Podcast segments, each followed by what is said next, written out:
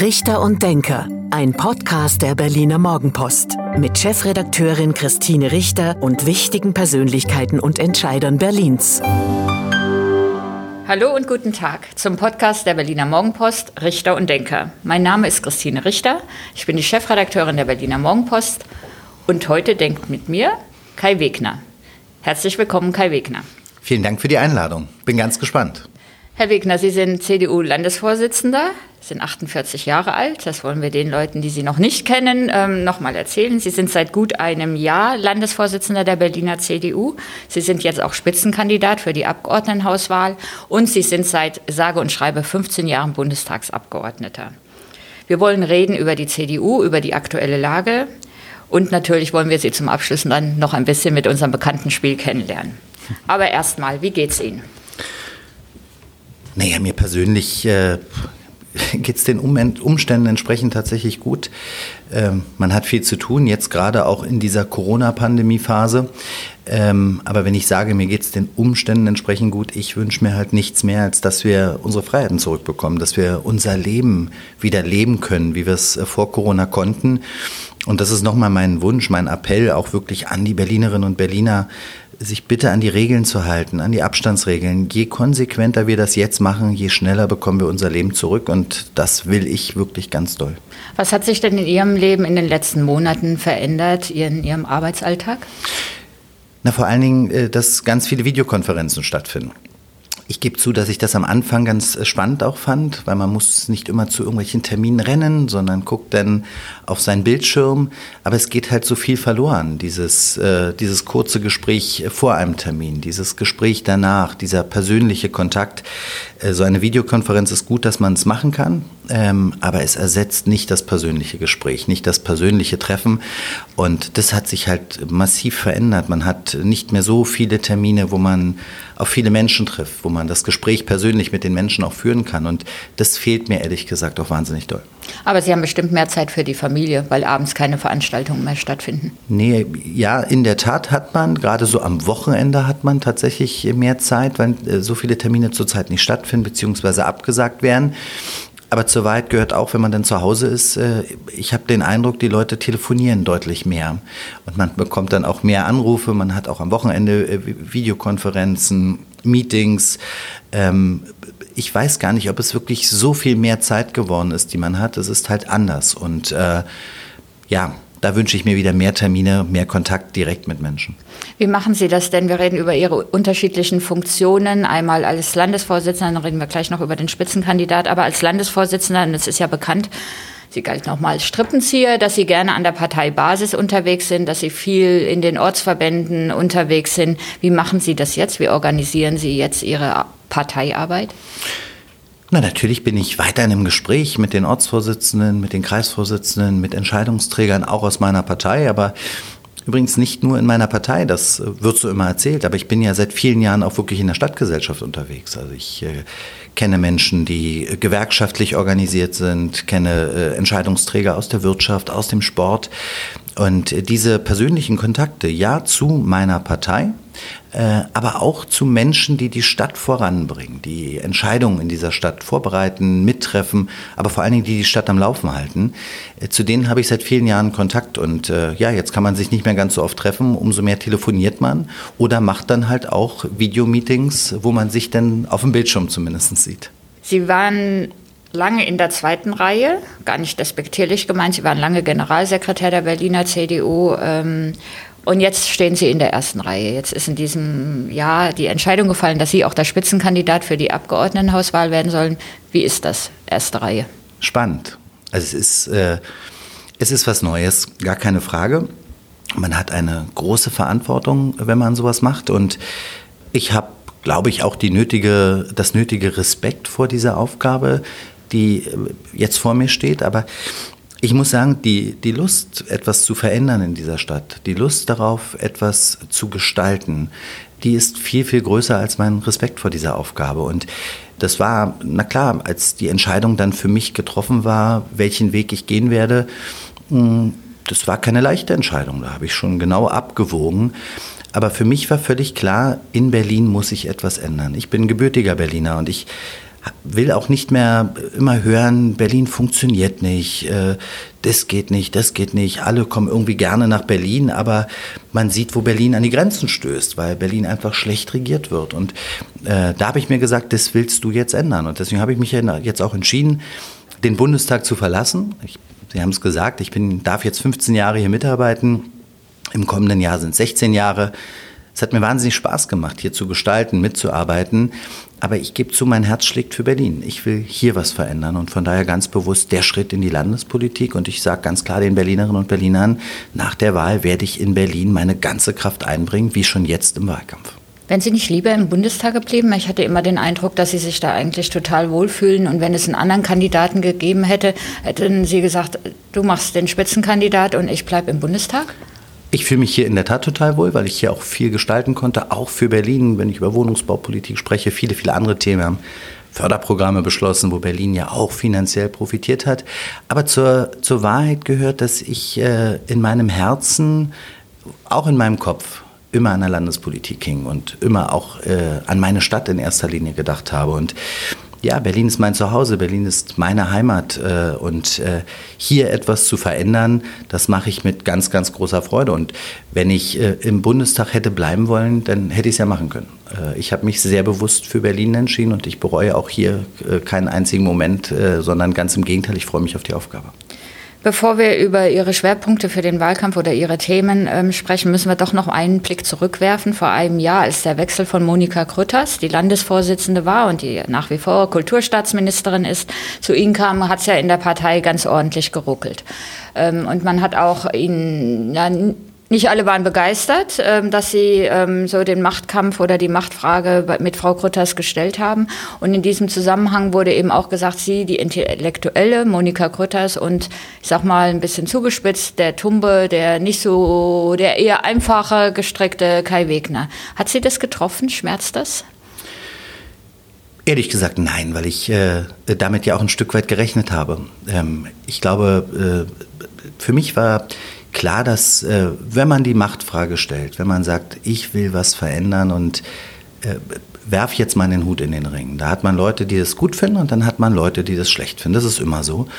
Und für mich war sehr klar, dass nach meiner Wahl zum Landesvorsitzenden es meine Aufgabe sein wird, die Menschen zu überzeugen, auch in meiner Partei, die mich äh, damals kritisch gesehen haben äh, mir war wichtig, dass wir die Partei wieder zusammenführen, weil es hat ja nicht erst gerumpelt in der Berliner CDU, als ich meinen Hut in den Ring geworfen habe, sondern lange davor. Das ist ja die Wahrheit. Und das war für mich ja auch ein Punkt, wo ich einfach gesagt habe, das geht so nicht. Wir müssen uns geschlossen aufstellen. Wir müssen zusammenstehen und wir müssen entschlossen diesen rot-rot-grünen Senat ablösen wollen. Und das war über lange Zeit nicht der Fall. Und das haben wir jetzt aber hinbekommen. Und äh, ich freue mich wahnsinnig, dass das gelungen ist, dass äh, ich großen Rückhalt aus meiner Partei habe, dass der Landesvorstand einstimmig beschlossen hat, äh, mit wirklich tollen Worten auch zu meiner Kandidatur, dass ich Spitzenkandidat werden soll. Und ich glaube, das hätten sich viele vor anderthalb Jahren nicht vorstellen können. Und jetzt steht die Partei geschlossen. Und wir sind nicht nur geschlossen, das ist das eine. Das ist aber, glaube ich, für die Berlinerinnen und Berliner gar nicht so wichtig. Sondern das Entscheidende ist, dass wir einen Plan haben, dass wir entschlossen diese Stadt nach vorne bringen wollen. Und das äh, wollen wir jetzt in den nächsten Monaten den Berlinerinnen und Berlinern noch immer deutlicher machen und klarer machen. Und ich glaube, dann werden wir diesen politischen Wechsel für Berlin auch hinbekommen. Dann erzählen Sie uns doch mal, was Sie so vorhaben. Stichwort Mobilität ähm, ist ja schon berichtet worden, dass Sie eben auch die Radfahrer mehr in den Blick nehmen, als das in der Vergangenheit bei der CDU war. Was haben Sie davor bei der Mobilität? Ich will mal grundsätzlich sagen, was ich bei diesem Senat spüre, ist, dass es meistens nicht so um die Realitäten geht, sondern um Klientelpolitik, um Interessen für bestimmte Gruppen zu wahren und gar nicht so sehr das, das, das, das Lösungsmoment im Blick steht, sondern äh, die eigene Ideologie. Und die will ich überwinden. Natürlich gibt es auch übrigens ideologische Punkte in meiner Partei, wo einige sagen, das haben wir schon immer so gemacht und das muss man doch jetzt weitergehen. Ich will aber, dass die Berliner CDU nicht schaut, was steht im Grundsatzprogramm vor 20, 30 oder 40 Jahren, sondern was sind die Fragen der Zeit? Was bewegt die Berlinerinnen und Berliner? Und Berlin ist nun mal anders als der ländliche Raum in Baden-Württemberg oder sonst wo, sondern hier muss man spezielle Antworten geben auf die Entwicklung Berlins. Berlins hat sich rasant verändert in den letzten Jahren. Und da muss die CDU auch neue Antworten geben. Und ein Beispiel ist da in der Tat die Mobilität. Die Berliner CDU galt in den letzten Jahren immer als die Autofahrerpartei. Und äh, ich will auch gar nicht, dass äh, die Autofahrer nun denken, wir äh, nehmen nicht mehr Rücksicht auf Autofahrer. Ähm, ich bleibe dabei, dass ich die autofreie Stadt für eine reine ideologische Illusion halte. Das wird nicht kommen, das wird auch nicht passieren, weil Individualverkehr wird auch weiter eine Rolle spielen. Viele Menschen sind auf ihr Auto angewiesen, äh, ob nun kleine mittelständische Betriebe, aber auch alleinerziehende ältere Menschen, die brauchen ihr Auto und die sollen auch weiter ein Angebot haben. Aber die Verkehrsbedürfnisse vieler Berlinerinnen und Berliner, die haben sich einfach verändert. Sie fahren Fahrrad, sie nutzen den ÖPNV, äh, sie nutzen ganz neue äh, Formen. Viele sind auch Fußgänger und es gibt halt Autofahrer. Und ich möchte nicht eine Gruppe ausschließen, sondern möchte ein Angebot für Mobilität für alle machen. Das braucht, glaube ich, auch eine Stadt wie Berlin. Wir treffen uns ja hier natürlich mit Abstand unter Einhaltung der Hygieneregeln bei Ihnen im Bundestagsbüro. Um die Ecke liegt die Friedrichstraße. Die ist jetzt für Radfahrer frei, für Autofahrer gesperrt. Halten Sie das für eine gute Idee? Na, wir können gerne nachher mal zusammen dahin gehen und dann äh, können wir beide mal begutachten, ob wir das gut finden. Ich bin da bewusst einmal lang gelaufen laufen. Ich stelle fest, dass Fußgänger sich auf die Straße nicht trauen, weil die Fahrradfahrer da sehr schnell durchhuschen, sehr schnell. Und ich glaube, für Fußgänger hat sich nichts verändert. Es gibt keine Aufenthaltsqualität. Äh, es ist im Kern ein Radschnellweg geworden und die Geschäftsleute in der Friedrichstraße klagen um Umsatzeinbrüche, weil Menschen dort nicht mehr mit dem Auto rankommen. Und das ist wieder rein ideologisch. Ich halt gar nichts, ich habe gar nichts dagegen, dass man neue Aufenthaltsqualität in Einkaufsstraßen schafft, dass man Berlin attraktiver an bestimmten Orten macht. Und ich glaube, die Friedrichstraße ist nicht so attraktiv, um dort mal flanieren zu gehen. Aber jetzt einfach einen Fahrradschnellweg, eine Radfahrautobahn dorthin zu bauen, äh, überspitzt gesagt, das schafft keine Aufenthaltsqualität, sondern ist einfach nur wieder mal ein ideologisches Experiment einer grünen Verkehrssenatorin, äh, die nichts, aber auch gar nichts bewirkt. Unter den Linden soll auch irgendwann autofrei werden. Finden Sie das äh, den richtigen Ansatz? Nein, das halte ich auch für falsch. Wir haben unter den Linden, glaube ich, eine relativ hohe Aufenthaltsqualität durch den sehr breiten Mittelstreifen. Das finde ich auch gut. Äh, ich finde auch gut, dass man hier über Buschbund vielleicht auch nochmal schnellere den ÖPNV äh, beschleunigt. Das finde ich richtig und auch wichtig. Aber hier grundsätzlich zu sagen, wir schaffen eine autofreie Innenstadt, glaube ich, ist nicht das, was die Berlinerinnen und Berliner wollen, sondern sie wollen Platz für alle. Sie wollen Aufenthaltsqualität. Aber das ist ja der Punkt, den ich dem Senat auch vorwerfe, insbesondere der grünen Verkehrssenatorin. Ich habe immer nicht das Gefühl, dass es um etwas Positives geht, sondern es geht um eine reine Symbolpolitik gegens Auto, gegen Autofahrerinnen und Autofahrer. Und das halte ich für falsch. Dann müssen wir noch über das BVG-Zwangsticket sprechen, was auch in diesen Tagen für Schlagzeilen gesorgt hat. Ähm, auch die grüne Verkehrssenatorin hat eine Studie in Auftrag gegeben, die genau das vorsieht. City Maut, ähm, ein BVG-Zwangsticket ähm, für alle Berliner, also für rund drei Millionen, die es dann kaufen müssten und höhere Gebühren für das Anwohnerparken. BVG-Zwangsticket, eine gute Idee? Ich halte von Zwang prinzipiell gar nichts. Ähm, ich finde äh, gut, wenn man sagt, wir versuchen den ÖPNV attraktiver zu machen. Hm, der muss pünktlich sein, der muss sicher sein. Es muss auch dort eine gewisse Aufenthaltsqualität geben, wenn ich Bus oder Bahn fahre. Und natürlich brauchen wir mehr Schiene, mehr Strecken, mehr Umsteigepunkte in der Stadt. Berlin ist in den letzten Jahren rasant gewachsen, auch mit dem Umland zusammen. Und in den letzten Jahren sind, in den letzten 30 Jahren, glaube ich, sind fünf Kilometer neue U-Bahn-Strecke dazugekommen. Das zeigt doch alles. Und da ist viel zu wenig passiert. Und jetzt über Zwangsmaßnahmen die Leute zum Umsteigen zu bringen, zu zwingen, äh, das halte ich für falsch, sondern wir müssen es über gute Angebote machen. Ich glaube, dass die Menschen freiwillig umsteigen würden, wenn das Angebot stimmen würde, äh, äh, freiwillig Schiene nutzen würden, wenn wir zum Beispiel in den Außenbereichen mehr Park-and-Ride-Parkplätze hätten, wenn wir in bestimmten Außenbezirken auch bessere Anschlüsse an das Schienennetz hätten. Und das gibt es nicht und das schaffe ich auch nicht mit Zwang, sondern ganz im Gegenteil, ich werde sogar Fehleinreize setzen und das ist sozial nicht gerecht, weil am Ende des Tages werden auch diejenigen, die nicht ganz so viel Geld haben, damit belastet und das halte ich wirklich für falsch. Naja, dahinter verbirgt sich ja auch der Ansatz, was man da mit den ähm, öffentlichen Personennahverkehr finanzieren muss, der ja nach wie vor, auch wenn er viel genutzt wird, in Berlin Finanzierungsprobleme hat. Wie würden Sie, wo würden Sie das Geld hernehmen? Aus dem Haushalt oder? Ich halte es erstmal einfallslos, wenn ich einfach nur an der Gebrühenschraube drehe. Also das ist relativ einfach. Ich will irgendwas finanzieren, also belaste ich den Steuerzahler, äh, belaste ich alle Berlinerinnen und Berliner über Zwang. Das halte ich für falsch. Es gibt ja andere Möglichkeiten. Der Bund gibt unheimlich viel Geld für die Infrastruktur, auch den Ländern. Das muss konsequent abgefordert werden. Und da erwarte ich auch Verhandlungen mit dem Bund. Warum ist die grüne Verkehrssenatorin nicht beim Verkehrsminister? Und sagt, Herr Scheuer, wir brauchen hier Berlin und so weiter. Da, da muss ich hart verhandeln. Das machen andere Bundesländer sehr massiv was Bayern alleine abbekommt äh, aus dem Bundesetat, nicht nur aus dem Verkehrsministerium, weil die bayerische Landesregierung hart mit dem Bund verhandelt. Und das erwarte ich auch von Berlin. Nicht immer nur zu sagen, wir wollen mehr, mehr, mehr, weil wir Berlin sind, sondern wir wollen mehr, wir brauchen mehr, weil wir eine bessere Infrastruktur brauchen, auch im Schienenbereich zum Beispiel.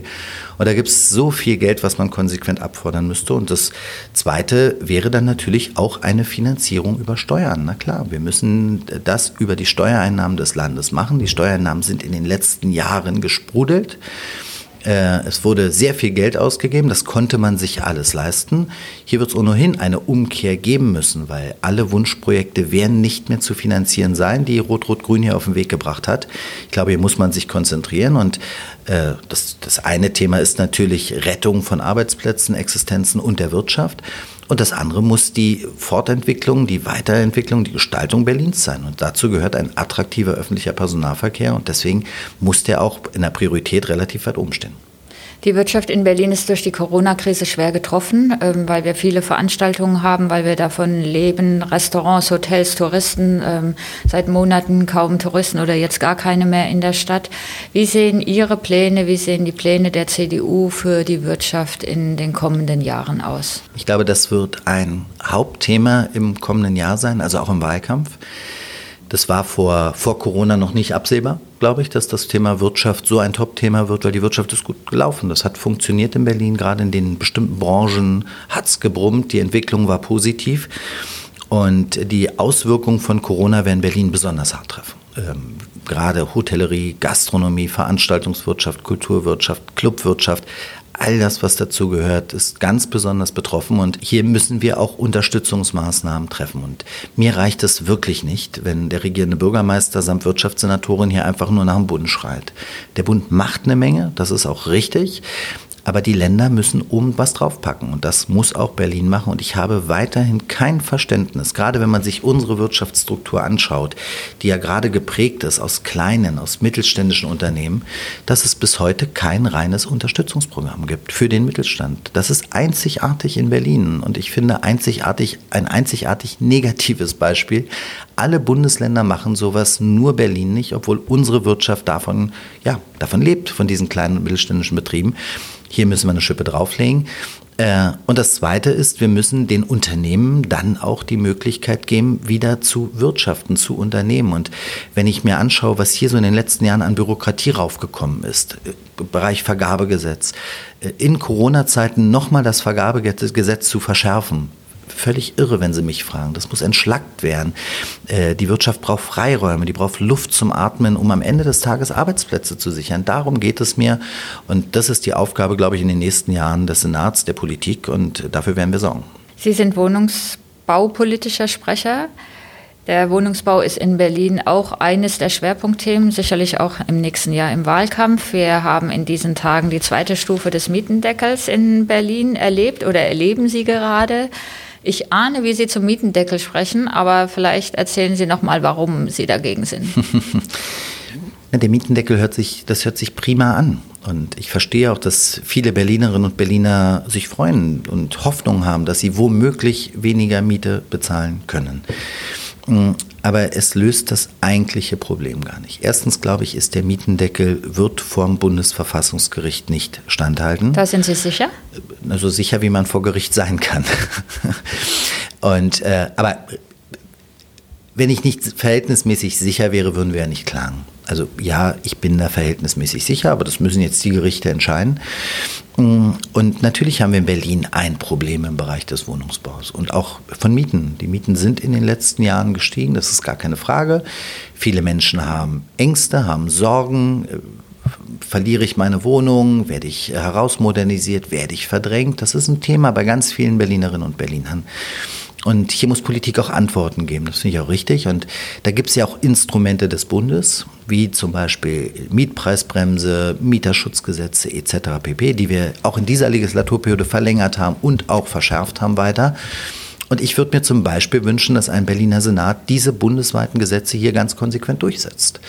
Dass man sie kontrolliert, dass das eingefordert wird, dass es sanktioniert wird, wenn äh, Vermieter sich an diese Gesetzgebung nicht halten. Ich glaube, das wäre der richtige Weg, weil der ist auch verfassungskonform. Das zweite Problem, was wir in Berlin haben, das, was ich zumindest immer wieder höre, und das spüren auch mehr, immer mehr Berlinerinnen und Berliner. Das Problem ist ja gar nicht so sehr, wenn du eine Wohnung hast. Wenn du eine Wohnung hast, hast du eine Miete, dann kannst du sagen, die Mietsteigerung ist nicht okay oder was auch immer, aber das ist im Kern nicht das Problem. Das Problem ist, wenn ein Paar sich trennt und man sucht eine kleinere Wohnung oder Kinder ins Spiel kommen und man sucht eine größere Wohnung oder äh, die Studierende möchte ausziehen und äh, will weg von den Eltern und sucht sich ihre erste eigene Wohnung. Das Problem in Berlin, eine Wohnung zu finden, das wird immer größer. Es gibt zu wenig Wohnungen. Es gibt viel zu wenig Wohnungen. Und dadurch, durch den Mietendeckel, und höre ich ja immer von Rot-Rot-Grün, das betrifft den Neubau gar nicht, den haben wir ja rausgenommen. Wenn ich mir dann aber Studien auch gerade der Wohnungswirtschaft mir anschaue und auch die Aktivitäten der Wohnungswirtschaft mir anschaue, äh, dann ist es total, totaler Quatsch zu sagen, das betrifft den Neubau nicht. Weil diese privaten Investoren ziehen sich raus. Die bauen in Berlin nicht mehr. Und mir hat kürzlich der Staatssekretär aus Brandenburg gesagt, der hat zu mir gesagt, weißt du, aufgrund der schlechten Politik in Berlin profitiert Brandenburg, weil bei uns entsteht so viel Wohnraum wie nie zuvor. Und nun will ich ja nicht ein Gegeneinander mit Brandenburg, ganz im Gegenteil. Ich finde, wir müssen die Regionen gemeinsam denken.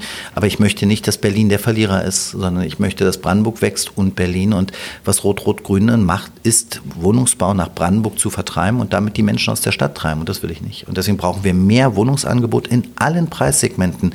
Na klar brauchen wir mehr sozialen Wohnraum. Na klar brauchen wir bezahlbaren Wohnraum, auch für Menschen, die wirklich wenig Geld haben. Aber ich sag mal so, wir brauchen auch äh, Wohnraum für Leute, die ein normales Einkommen haben, äh, die gar keinen Wohnberechtigungsschein bekommen, weil sie zu viel verdienen, sich eine Luxuswohnung aber niemals leisten können. Und für diese Menschen fällt komplett das Wohnraumangebot weg in dieser Stadt. Und das ist Folge von rot-rot-grüner ideologischer Baupolitik. Das heißt, Ihr Ansatz, sollten Sie regieren in Berlin, wäre, na, ich will vor allen Dingen wieder ein partnerschaftliches Verhältnis mit allen. Ich möchte, dass wir uns an einen Tisch setzen äh, mit unseren starken kommunalen Wohnungsbaugesellschaften, an einen Tisch setzen mit den Genossenschaften, an einen Tisch setzen auch mit den Privaten. Wenn ich immer wieder höre von Privaten, die übrigens auch sehr aktiv sind, was sozialen Wohnungsbau angeht, also die nicht die klassischen Heuschrecken sind, sondern aus sozialer Verantwortung auch Wohnungsbau gestalten, die zu mir sagen, Herr Wegner, Überall dürfen wir bauen, in Hamburg, in Frankfurt, in Nürnberg, überall wird uns der rote Teppich ausgerollt. Und in Berlin haben wir das Gefühl, wir sind die Feinde. Dann ist irgendwas verquer. Und wir brauchen Private, um unser Wohnungsproblem zu lösen. Und wir brauchen die Bauwirtschaft, wir brauchen die Verwaltung, wir brauchen übrigens auch die Mieterverbände, an so einem runden Tisch und das wünsche ich mir, dass wir endlich wieder uns an einen Tisch setzen, was braucht die Bauwirtschaft, was braucht die Verwaltung, was wollen die Mieterinnen und Mieter und was erwartet die äh, Wohnungswirtschaft und das zusammenzubringen. Das löst nachhaltig unser Problem, aber damit müssen wir schnell anfangen, weil im Kern ist es nicht fünf vor, sondern fünf nach zwölf. Viele Menschen in Berlin treibt auch das Thema Bildung um, der Zustand der Schulen. Ähm, die schlechten Ergebnisse in nationalen oder internationalen Vergleichen, aber nationalen Vergleichen, was, ähm, was die Leistungen der Schüler in Berlin angeht. Wollen Sie dann den Bildungs-, die Bildungssenatorin stellen? Sollten Sie in die Regierung kommen? Naja, ich sehe ehrlich gesagt in fast jedem Ressort den, äh, den Bedarf, dass es mal einen Wechsel gibt. Für eine Alleinregierung wird es nicht reichen. aber für eine Alleinregierung wird es nicht reichen. Ganz genau. Das Thema Bildung wird eine hohe Priorität bei uns haben in diesem Wahlkampf. Und ich glaube, hier wird es auch Zeit, nach 25 Jahren SPD-Verantwortung in diesem Ressort, äh, über 25 Jahren, dass es hier einen Wechsel gibt. Und äh, das wäre ein Thema, wo ich sagen würde, hier sollte die CDU einen Anspruch erheben. Und hier werden wir auch einen Anspruch erheben, weil hier muss sich viel tun. Und ich höre das ganz oft, also ich bin ja oft auch wird eingeladen, auch schon vor Corona von, von Elternvertretungen, von Schülervertretungen und die führen mich dann durch ihre Schule. Und wenn man sich so die bauliche Substanz unserer Schulen anschaut, also ich werde nie vergessen, wie ich auf einer Toilette war. Diesen mhm. Geruch bin ich eine Woche mhm. nicht losgeworden. Und äh, das sind Zustände, die wir zurzeit hier in Berlin haben, die finde ich wirklich inakzeptabel sind. Ich wurde durch eine Schule geführt, da hat mich eine, eine Klassensprecherin in einen Raum geführt. Ich dachte, das ist eine Baustelle Da gab es keine Deckenabhängungen, die Kabel hingen aus den Wänden. Ich habe wirklich gedacht, ja, die bauen hier noch ein bisschen und in drei, vier Monaten können dann die Schüler hier beschult werden. Habe ich denn auch so gesagt? Und dann haben die Betroffenen nach unten geguckt und haben gesagt, nein, Herr Wegner, hier werden wir beschult, genau in diesem Klassenraum. Und ich konnte es nicht glauben, weil ich hätte gedacht, in einem Industrieland wie Deutschland, in einer Stadt wie Berlin ist das nicht Wenn möglich. Sie dann sich sowas angucken, was machen Sie denn dann als Politiker? Rufen Sie dann den Stadtrat an oder sagen Sie, hm, schlimm, aber gehen wieder in den Bundestag zurück? Nein, natürlich bewegt mich sowas. Also sowas nehme ich mit, sonst, das ist schon eine Weile her, dieser Termin übrigens. Und Sie sehen, er bewegt mich heute noch, sonst hätte ich ihn jetzt hier nicht angesprochen. Ich bin da jemand, der das nicht so einfach zu den Akten legt, sondern es bleibt in meinem Kopf. Und das sind Momente, wo ich einfach sage, hier müssen wir ran, hier müssen wir gestalten. Na klar habe ich auch äh, mit dem zuständigen Bezirksamt darüber gesprochen. So, dann hörst du aber, ja, da fehlt uns das Land, die Unterstützung, die finanziellen Möglichkeiten, hier werden andere Prioritäten gezogen und so weiter. So, und das ist ein Punkt, wo ich sage, hier müssen wir ran. Das verdienen äh, die Schülerinnen und Schüler nicht, das verdienen auch die Lehrerinnen und Lehrer nicht, aber auch die Eltern verdienen das nicht. Und äh, ich wurde kürzlich kürzlich gefragt, Herr Wegener, wollen Sie eine neue Schulstrukturreform? Da hätte ich ehrlich gesagt wirklich große Lust drauf. Aber, das heißt, nee, noch nee, mehr Gymnasien. Ich sag, nee, pass mal auf, ich, äh, da hätte ich tatsächlich große Mach Lust ich. drauf, aber, aber ich, äh, ich bin davon abgekommen, weil ich sehr oft von Eltern auch höre, Herr Wegner, dass mein Kind in seiner Schullaufbahn mindestens drei Schulstrukturreformen hinter sich hat. Ist doch nicht normal. Und ich glaube, wir müssen jetzt zu einer ja, wir müssen uns auf das Wesentliche mal, mal wieder in der Schule konzentrieren. Ich finde, wir brauchen eine neue Verlässlichkeit an den Schulen. Das Eltern wissen, ihre Kinder werden von 8 Uhr morgens bis Schulschluss beschult. Da findet Schulunterricht auch statt. Äh, wir brauchen eine Konzentration auf die Qualität der Bildung. Ich will nicht immer wieder neue Experimente, neue Strukturreformen, sondern die Qualität muss einfach stimmen. Wir brauchen gut ausgebildete Lehrkräfte. Wir brauchen nicht, wir müssen die nicht hier gut ausbilden in Berlin und sie dann in andere Bundesländer entlassen, sondern wir müssen die für uns halten. Das heißt, wir brauchen die Verbeamtung. So, ich bin gar kein großer Fan von Verbeamtungen an Schulen, sage ich ganz offen. Aber wenn alle anderen Bundesländer verbeamten, werden wir nicht drum herum kommen. Wenn alle Bundesländer sagen, wir verbeamten nicht mehr, dann bin ich der Erste, der sagt, wir brauchen auch in Berlin keine Verbeamtung. Aber wenn es alle anderen Länder tun, müssen wir uns diesem Wettbewerb um die besten Lehrkräfte stellen. Und zurzeit verliert Berlin diesen Wettbewerb. Und ich möchte die bestausgebildetsten Lehrkräfte für unsere Kinder. Und ich finde, wir brauchen auch eine neue Ordnung an den Berliner Schulen. Ich muss Ihnen ganz ehrlich sagen, wenn ich Berichte von Lehrern höre, die teilweise nicht mehr klarkommen, äh, mit Verhaltensweisen von jungen Leuten, was Antisemitismus angeht, was Bedrohungslagen angeht. Kürzlich haben wir gelesen, dass ein Schüler einer Lehrerin äh, gedroht hat, sie zu enthaupten. Das sind Zustände, die ich in einer weltoffenen, liberalen Stadt wie Berlin nicht haben möchte. Und ich finde, hier muss Schule auch äh, äh deutlich machen, um was es geht, um ein friedliches mhm. Miteinander, diese Weltoffenheit, äh, auch rüberbringen. Wir wollen alle in dieser Stadt gemeinsam leben und das fängt in der Schule an und das brauchen wir. Also in der Schule eine neue Qualität, eine neue Verlässlichkeit und auch eine neue Ordnung. Und äh, das wäre mir wichtig und dafür die richtigen Maßnahmen zu ergreifen. Ich glaube, das ist wichtiger als eine neue Schulstrukturreformdebatte mehr gesunder Menschenverstand auch in der Bildung statt immer neue Ideologien. Sie wollen ja so eine Art Schattenkabinett vorstellen im nehme ich an, im Frühjahr, im nächsten Jahr, wenn der Wahlkampf dann so richtig losgeht. Ähm, schon bekannt geworden, dass ähm, Herr Dieter Roman von der Bundespolizei vielleicht der neue Innensenator oder der Mensch für die Innenpolitik werden soll. Jetzt erwarten Sie irgendeine Reaktion von mir, stimmt's? Selbstverständlich. Ich sehe ihn, ich sehe ihn lächeln. Ähm, aber Sie wollen, ähm, wer wird es denn für das Thema Bildung werden? Also zurzeit äh, kursieren ganz viele Namen, teilweise völlig verrückte Namen, auch für die unterschiedlichsten Bereiche. Äh, von daher äh, gibt es weder einen Namen, den ich heute schon bestätigen könnte oder dementieren wollte, äh, sondern in der Tat versuche ich mit einem starken Team anzutreten, die die fünf, sechs oder sieben entscheidenden Themen abdecken sollen. Und da bin ich in Gesprächen mit Menschen aus unserer Stadt, aber auch darüber hinaus. Und mir ist tatsächlich wichtig, äh, nachdem wir jetzt über Jahre gesehen haben, dass in bestimmten Bereichen einfach vieles unprofessionell gemacht wird. äh, so will ich es mal sagen, gerade auch von der Führung der Häuser, äh, von den Senatorenebene. Ich möchte gerne mit einem Expertenteam für die unterschiedlichen Themen antreten, wo die Berlinerinnen und Berliner sagen, boah, dieser Frau oder diesem Mann, dem traue ich zu, dass der die Schule auf Vordermann bringt. Dieser Frau, diesem Mann traue ich zu, die Verkehrsproblematik in dieser Stadt anzupacken. Und da werde ich fünf, sechs Namen präsentieren, äh, die für diese Bereiche auch zur Verfügung stehen. Und äh, ich will auch ein Team zusammenstellen. Ich will es gar nicht Schattenkabinett nennen, weil ich, ich finde, das ist auch so aus der Mode gekommen. Und einen Schatten wollen wir ja auch nicht, sondern wir wollen nach vorne schauen. Äh, ähm, Expertenteam. Expertenteam, genau. Und ähm, ich möchte gerne, dass, äh, dass wir mit Persönlichkeiten Menschen überzeugen können, denen man zutraut, das zu können, die Experten wirklich in diesen Bereichen sind aber ich möchte vor allen Dingen keine Showveranstaltung, wie es auch schon in Wahlkämpfen passiert ist, sondern ich möchte, dass die Leute, die in diesem Team zur Verfügung stehen, auch bereit sind, Verantwortung zu übernehmen. So, nun weiß ich, dass wir, wenn wir sechs oder sieben Persönlichkeiten finden und vielleicht auch nur, nur in Anführungszeichen in eine Dreierkonstellation kommen, dass wir sechs Ressorts nicht bekommen, das ist mir bewusst. Aber die Leute, die dann zur Verfügung stehen, die werden auch bereit sein, mit in den Senat zu gehen. Sie können, werden nicht alleine regieren können. In Umfragen liegt die CDU so bei, im Moment bei 22 Prozent. Ähm, Sie brauchen auf jeden, sicherlich, Sie brauchen sicherlich einen Koalitionspartner, wenn es denn überhaupt für eine Zweierkoalition reicht. Mit wem wollen Sie denn regieren? Na, erstmal machen wir jetzt einen Wahlkampf.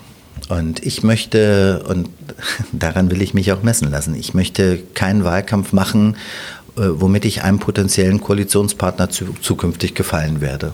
Äh, sondern ich möchte jetzt in erster Linie die Berlinerinnen und Berliner überzeugen, dass die CDU die Antworten hat auf die Fragen der Zeit für Berlin. Und äh, deswegen sage ich immer so, äh, ja, ich will jetzt erstmal eine Koalition mit den Berlinerinnen und Berlinern haben. Und dann schauen wir mal, was möglich ist. Für mich ist wichtig, dass die nächste Koalition anders arbeitet als die Regierung in den letzten Jahren. Wir erleben es ja heute wieder und äh, das erleben wir aber jetzt seit 2001, seitdem die SPD in Verantwortung ist. Ein Jahr vor der Wahl vergisst die SPD, dass sie regiert hat.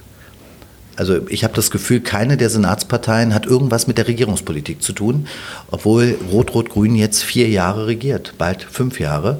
Aber Verantwortung dafür wollen sie nicht haben zeigt, sie schämen sich ein bisschen für ihre Bilanz oder wollen damit nichts zu tun haben, äh, distanzieren sich von ihrer eigenen Regierungspolitik. Das werde ich denen aber nicht zulassen, durchgehen lassen, denn die haben Verantwortung für diese Politik gehabt. Und ich will, dass wir wirklich einen neuen Politikstil bekommen. Ich habe immer das Gefühl, übrigens nicht nur bei Rot-Rot-Grün, sondern auch davor, es geht nie ums große Ganze, sondern immer um den kleinsten gemeinsamen Nenner. Wo finden wir irgendwo den kleinsten gemeinsamen Kompromiss? Und äh, ich glaube, deswegen wenden sich auch Menschen ein bisschen von Politik ab, weil das verstehen auch viele gar nicht mehr. Denn die Koalitionsverhandlungen und dann kommt irgendwas raus, was eigentlich keiner so richtig wollte. Äh, und ich glaube, hier zu einem Stil zu finden, wo man dem Partner in einer Koalition ist man dann dem Partner auch mal einen Stich gönnt, dass äh, alle Partner sich an wiederfinden, auch in der, in der Programmatik und dass man nicht auf den kleinsten gemeinsamen Nenner setzt, sondern auf den größtmöglichen Erfolg für Berlin. Das wünsche ich mir. Einen neuen Politikstil, wirklich einen Politikwechsel, weg von Ideologien hin zu pragmatischen Lösungen. Und die, die dazu bereit sind, so einen Weg mitzugehen, die sind für uns potenzielle Koalitionspartner. Das heißt, da kommt die SPD in Frage, da kommen die Grünen in Frage, da kommt die FDP in Frage. Ich schließe es aus, äh, ganz klar mit der AfD eine Koalition oder eine Zusammenarbeit zu pflegen. Die AfD äh, spaltet, äh, sie schürt Ressentiments, die einfach nicht zu dieser Stadt passen und es wird immer schlimmer. Die entwickeln sich ja nicht in die Mitte, sondern immer weiter nach rechts. Und äh, für die Linkspartei gilt für mich auch keine Zusammenarbeit.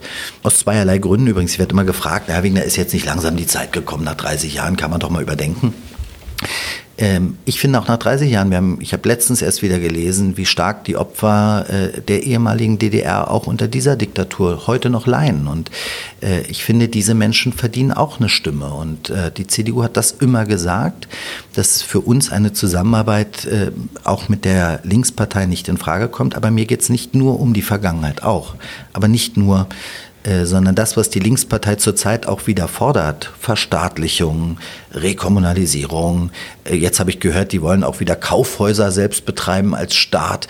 Das hatten wir alles schon mal und das passt mit einer Programmatik der CDU nicht zusammen und deswegen wird es mit der Linkspartei keine Koalition und Zusammenarbeit geben. So, mit Blick auf die Uhr müssen wir zum Schluss kommen und können jetzt nicht nochmal diskutieren, warum auch die Berliner CDU sich eine Koalition mit den Grünen vorstellen kann, die ja in der Stadt doch ein bisschen anders unterwegs ähm, ist und gerade in den letzten vier Jahren gezeigt hat, dass sie doch sehr ideologisch unterwegs ist. Das die, Grünen, wir, die Grünen spalten, die Grünen versuchen sich in Berlin auch so einen bürgerlichen Anstrich zu geben. Das machen sie aber nicht. Sie sind im Kern tatsächlich eine linke Partei. Aber es gibt Kräfte bei den Grünen, die auf einem anderen Weg sind, äh, durchaus auch in der Mitte. Und die haben aber zurzeit keine Mehrheit. Das ist, wird geführt von einem sehr linken Kurs aus Kreuzberg. Richtig. So, und ich glaube, wenn die Grünen hier einen anderen Weg gehen, wenn die sich ein bisschen verändern, dann ist da was möglich. Aber sie müssen auch auch sich verändern. Ich glaube, die Umklammerung von zwei roten Parteien hat den Grünen in den letzten Jahren nicht gut getan.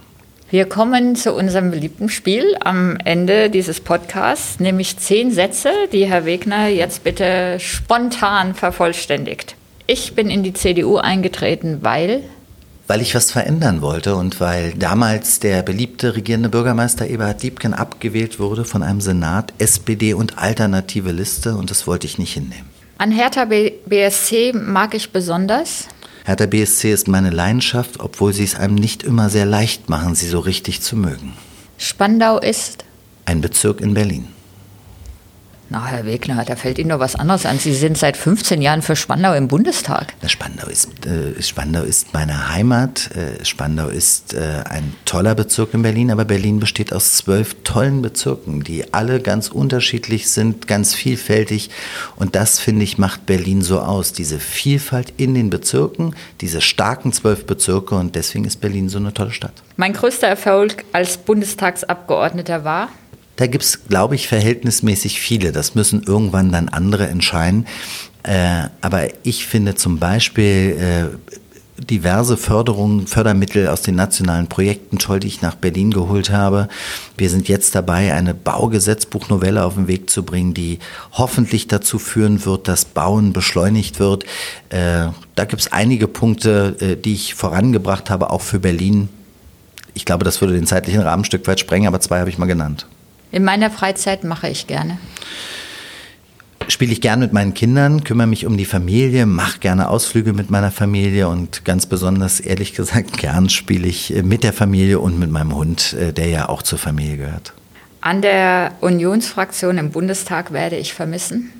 die Diskussionsfreudigkeit in schwierigen Situationen. Also das ist schon, schon ganz spannend. So gerade jetzt in der Corona-Phase, da dauern Fraktionssitzungen deutlich länger, weil es dann auch echt spannende Diskussionen gibt, während manchmal Themen sehr, sehr schnell durchgewunken werden. Aber die spannenden Momente, die spannenden Diskussionen, insbesondere wenn die Bundeskanzlerin denn zur Lage der Nation berichtet, das ist schon, das war schon immer aufregend.